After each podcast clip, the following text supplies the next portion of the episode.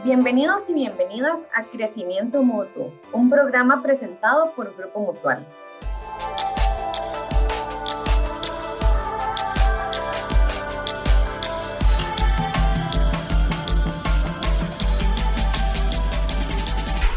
Hola, les saluda Catalina Chávez y hoy vamos a compartir un tema muy interesante, cómo la música influye positivamente en la vida de las personas. Bueno, primero que todo un agradecimiento a todos ustedes que nos han acompañado en este tiempo, hoy en nuestro podcast número 23 de Crecimiento Mutuo.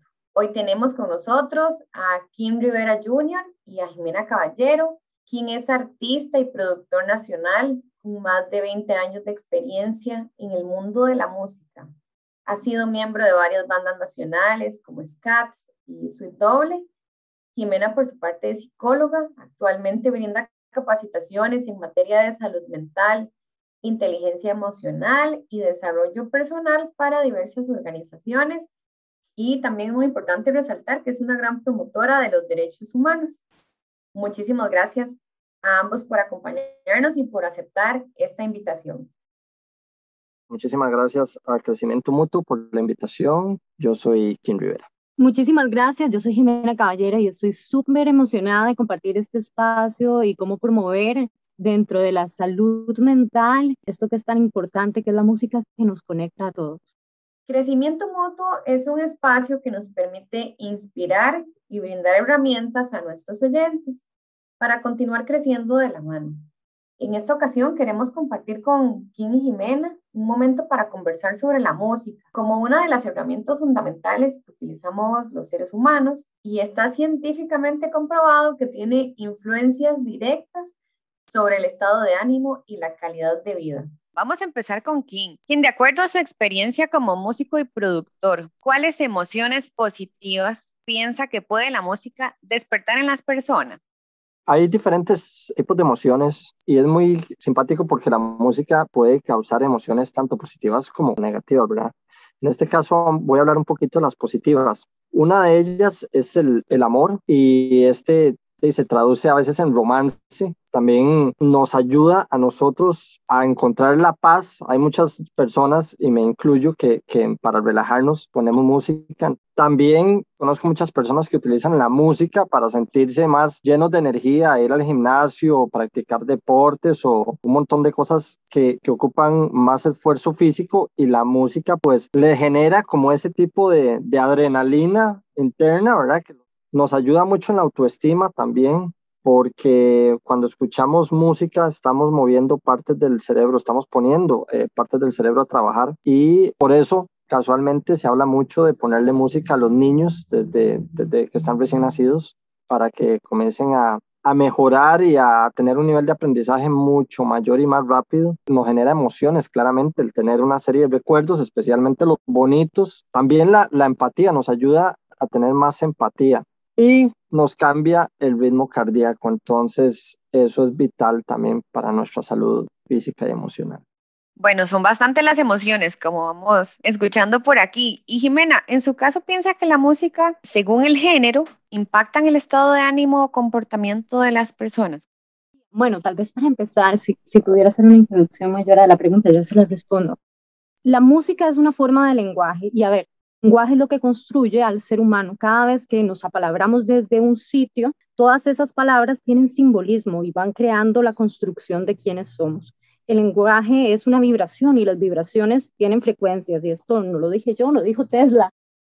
De igual manera, la música tiene la capacidad de convertirse en un lenguaje que es muchísimo más primitivo que la palabra. Entonces, la música logra llegar al inconsciente a lugares donde el lenguaje no alcanza. Entonces, claro, los géneros nos permiten también tener realidades emocionales sobre quién somos. Hay estudios muy interesantes sobre cómo han utilizado la música clásica en plantas y cómo las plantas, a partir de escuchar música clásica, crecen y se desarrollan e inclusive logran cruzar unas entre otras, las ramificaciones, convirtiendo inclusive figuras súper bonitas en torno a la música que ellas están percibiendo, porque es que ellas también sienten esa frecuencia y esa vibración. Lo mismo nos pasa a los seres humanos. los niños también, ¿verdad? Desde el vientre materno. Se ha hablado mucho sobre la importancia de escuchar música clásica en proceso de este tipo de investigaciones para ver cómo ha funcionado en las plantas, también funciona con las personas. Entonces, desde el vientre materno, vos estar escuchando música clásica, ya hay estudios comprobados que desarrollan mayor capacidad de inteligencia en los niños al estar en ese estímulo. Gracias por esa explicación. Vea que cómo estamos aprendiendo en crecimiento mutuo. Bueno, Kim, usted como experto, como baterista, cuéntenos un poquito cuando se habla de música de emociones, usualmente lo relacionan con el tempo de la canción. Esto de manera sencilla, ¿podría decirnos qué es y cómo influye? Bueno, para la gente que no sabe exactamente qué es tempo, el tempo básicamente es la velocidad de la canción, es la velocidad que tiene la distancia entre, entre dos notas rítmicas. Y claramente entre mayor velocidad, menos distancia entre dos notas rítmicas. Entonces, eso hace que una velocidad alta se le denomina también eh, un tempo alto.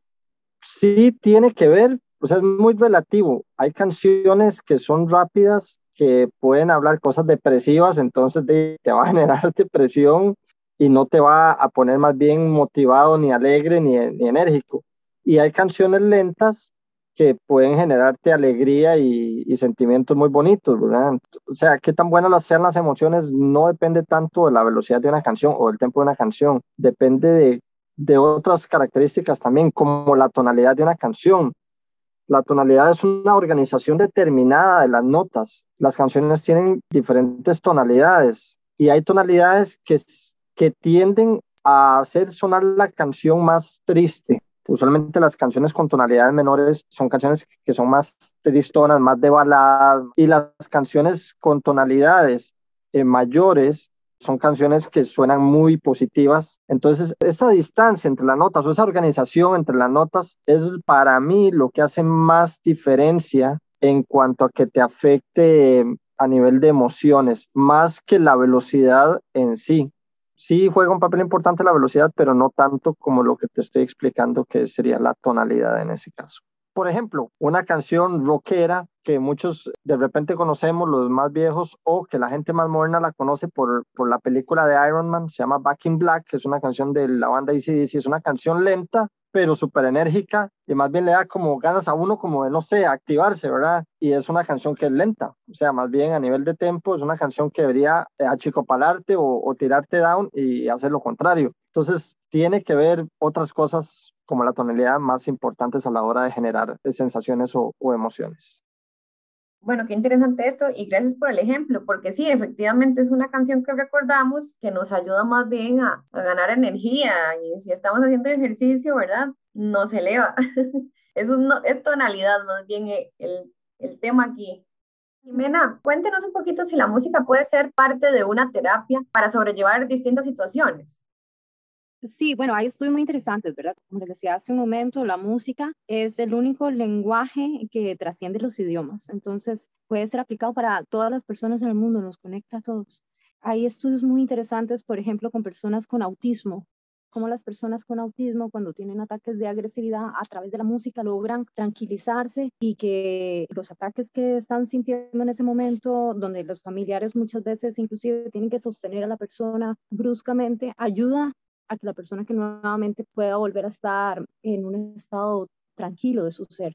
Bueno, sin lugar a dudas, estamos viendo que la música es un estímulo fundamental en la vida de todos. Nos entretiene, nos distrae, nos motiva, nos inspira, nos relaja, de todo.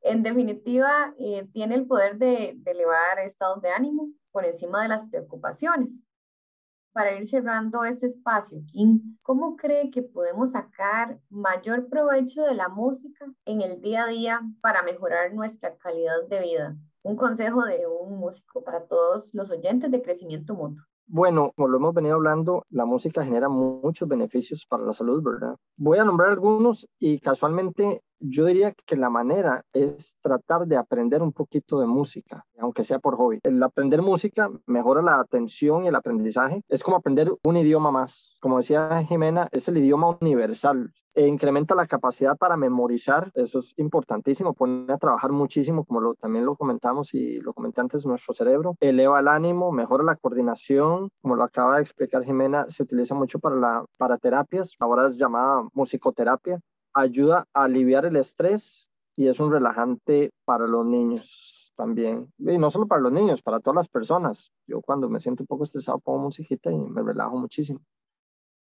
Bueno, yo hago lo mismo que usted. Cuando me siento un poco estresada, pongo música. Y, y es que definitivamente se vuelve una gran compañía.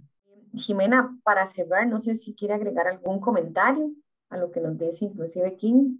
Bueno, no, y también yo creo que, o sea, está muy bien promover la felicidad y el bienestar. Yo creo que la psicología, por ejemplo, debería ser cada vez más positiva, enfocar, enfocada en, en potencializar las capacidades de los seres humanos, pero también es muy importante permitirnos sentir dolor, ¿verdad? De vez en cuando necesitamos eso. Y la música también es una aliada para cuando nos sentimos tristes, buscar algo que nos haga descargar emocionalmente la tristeza yo cuando quiero llorar, yo digo, voy a escuchar una canción que me haga llorar y ya luego termino de llorar y ya me siento bien. Claro, es importante identificar si hay canciones que nos van a llevar a un estado depresivo constante, no escucharlas, pero si es un momento específico donde también necesitamos de algo que nos acompañe en eso, la música es una aliada. La música es una aliada en esos momentos, la música es una aliada también para celebrar a nivel mundial, es, o sea, trasciende el lenguaje. Esto significa y nos acompaña a todos. O sea, hay canciones que se globalizan, que le pertenecen al mundo. Y este sentido de unidad que nos da a todas las personas nos hace ser mejores seres humanos. Las canciones que nos permiten también sentirnos en, esta unidad del ser entre todos.